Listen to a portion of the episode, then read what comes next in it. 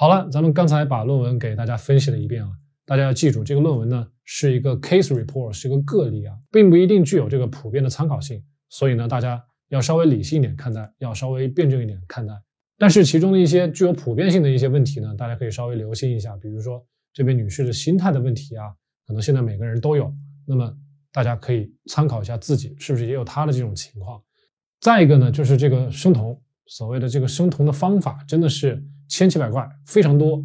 那么有许许多多人都在宣传生酮，但是你要看细节呢，很多方法都不一样，都有细微的差别。大家到底是跟着谁去学？大家学的对不对？是吧？科不科学？这个都是要打问号的啊。所以呢，我在这儿呢给大家稍微介绍一下这个女生她为什么会最后出现酮症酸中毒啊？那么我们大家都知道，我们人的奶呢，其实呢跟牛奶的成分呢有很类似的地方，大家呢都是由碳水啊、蛋白质啊、还有脂肪啊、还有一些水啊、一些其他的东西组成的。我们呢不说太复杂，我们就从碳水、蛋白质、脂肪这三块来给大家做分析啊。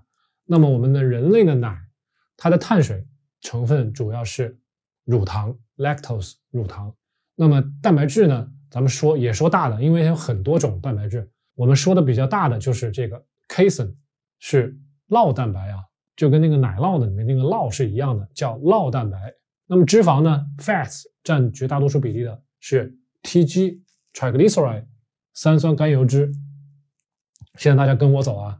那么乳糖是碳水，那么乳糖呢是咱们的乳腺合成的。那么乳腺要合成这些乳糖，它需要血液里面的。葡萄糖，也就是血糖。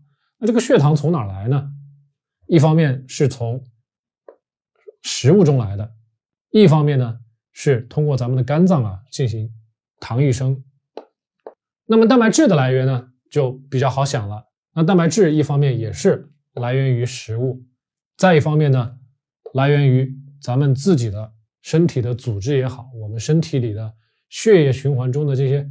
血浆蛋白呀，我们的组织分解出来蛋白呀，分解出来的氨基酸呢，总之，这个蛋白质可以从身上来，也可以从咱们的食物中来，这两点大家可以记住啊。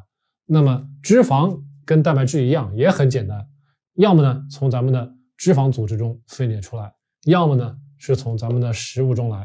所以呢，大家可以看到啊，碳水、蛋白质、脂肪、食物、食物、食物都可以从食物中来。然后呢，蛋白质啊、脂肪啊来源会比较快、比较迅速，可以通过我们的身体的组织的分解，很快的就可以得到。所以呢，这两个要获得也并不难。稍微复杂一点的就是咱们的血糖、咱们的葡萄糖。因为呢，如果你在哺乳期间，你在哺乳期间做生酮的话，那就意味着你要把食物中的葡萄糖要去掉了，对吧？如果你要去掉，或者叫很少，都几乎是没有了。咱们把这条划掉，那么剩下的你需要什么？剩下你要保证乳糖的正常的产生，你就需要很多很多的糖异生。那么前面有两期节目呢，我给大家专门介绍了糖异生，大家可以回去再巩固一下知识啊。在这儿呢，我要跟大家说的是什么呢？我们要进行糖异生，主要的发生地点是咱们的肝脏。那么肝脏它要合成这么多的血糖，释放到血液中去，它就需要很多原料。那么它的原料就少不了咱们之前在另外一期节目里面谈过的，叫草酰乙酸 oxaloacetate。那么只有它充足了之后呢，咱们的糖异生才能源源不断的进行啊。如果这个原料少了，糖异生就不能产生足够的葡萄糖或者是叫血糖来供给咱们的乳腺去合成乳糖啊。所以呢，这个原料是非常重要的。这个地方咱们着重的画一下，这个原料非常的重要。那它又从哪来呢？oxaloacetate 从哪来的？它呢，一般都是从糖酵解的过程中产生的啊。那么 glycolysis，咱们之前也有一期节目讲了，它有好几个来由。要么呢，可以从咱们食物中啊，从咱们碳水的食物中获得，这是第一个获得渠道。第二个获得渠道呢，是咱们的蛋白质。咱们之前也讲了，蛋白质吃多了影响生酮。它怎么影响生酮的呢？是因为蛋白质多了之后，咱们身体消化不完，最后呢都会脱氨基，最后呢蛋白质会进入到咱们的糖酵解的进程啊 glycolysis，所以蛋白质如果吃了很多，它也能给咱们的糖酵解 glycolysis 提供原料，最后呢产生草酰乙酸。那么还有一个来源，咱们也说了，之前唐医生可以从脂肪降解的一个产物啊，叫做丙三醇，叫 glycerol。所以呢，脂肪也可以最后到这儿来。所以不管是脂肪、蛋白，还有碳水，都能给咱们最后提供 oxaloacetate 草酰乙酸。但是为什么这个女的最后就变成酮症酸中毒了呢？那她很有可能就是这三样元素吃的都不够。首先，她做了生酮，那么碳水就没了。那么它这个草酰乙酸只能来源于蛋白质，或者是来源于脂肪的降解。那么如果它同时控制了蛋白质跟脂肪，那么这个草酰乙酸呢，可能就会变得不够。身体呢会把主要的这个草酰乙酸去做糖异生，然后呢去产生乳糖，去给孩子哺乳。那么这也许是身体的一个 priority，是它的主要的目的。当然了。维持这个母体的生存也是一个首要的目的，但是呢，整个人其他的器官也好，其他身体部位的这个能量供给也好，可能就不够了。为什么这个草酰乙酸这么重要呢？之前我有一期节目讲了啊，生酮的基础是什么呢？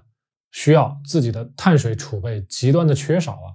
那么也就是说，咱们肝脏在分解脂肪的过程中，如果肝脏本身它碳水存储就少，它就会进行生酮。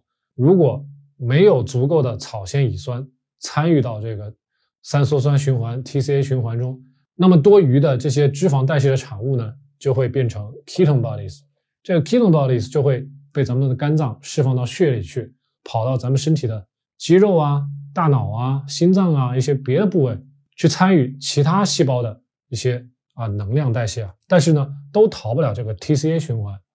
如果你的身体别的组织像这位女士一样，它的这个草酰乙酸呢，主要都被拿去做糖异生，去产生乳糖了。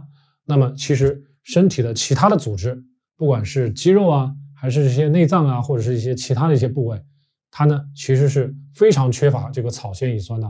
其实生酮也好，还有这个糖异生也好，都在抢这个东西，都在抢这个草酰乙酸 oxaloacetate。那么，尤其在哺乳的这个阶段啊，不论是对糖异生的要求，还是对能量代谢的要求，都需要进行很多的 TCA 循环啊，需要很多的这个 oxaloacetate 这个物质啊。总之呢，留给咱们酮体能够代谢的这个草酰乙酸就非常少了。所以呢，会有很多的酮体 ketone bodies，最后它不能被消化，不能被细胞利用。这个呢，就很像一型糖尿病或者是二型糖尿病晚期啊。那个时候呢，他们是有碳水，但是呢，因为没有胰岛素。所以碳水进不了细胞，但这个时候呢，是碳水都拿去做乳糖了，都去糖医生了，去提供能量了，或者是提供母体的机能了，还是没有足够的碳水来进行 TCA 循环，也就是没有足够的 oxaloacetate。所以呢，对于咱们论文里面的那位女士，她的这个 ketone bodies 就会没办法消化，没办法消化就会留在血管里啊，留在血液里面呢。会影响咱们血液里的 pH 值，因为它是酮体是偏酸性的，所以 pH 值会下降。这个 pH 如果低于某一个阀值呢，就会在临床上被认为是 ketoacidosis，叫酮症酸中毒啊。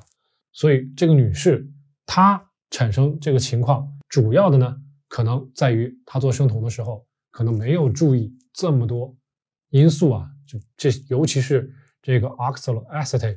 不论是你要多吃蛋白也好，还是你要多吃脂肪也好，还是你稍微多补充一些 carb 也好，其实都是可以在一定程度上来补充这个草酰乙酸的。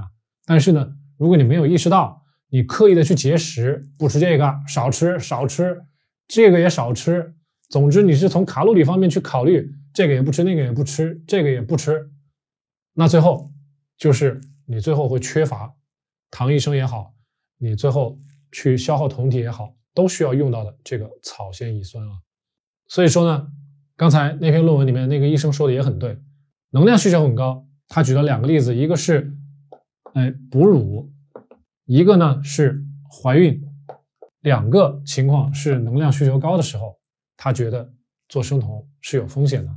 另外一个呢，在我看来就是饮食的问题啊。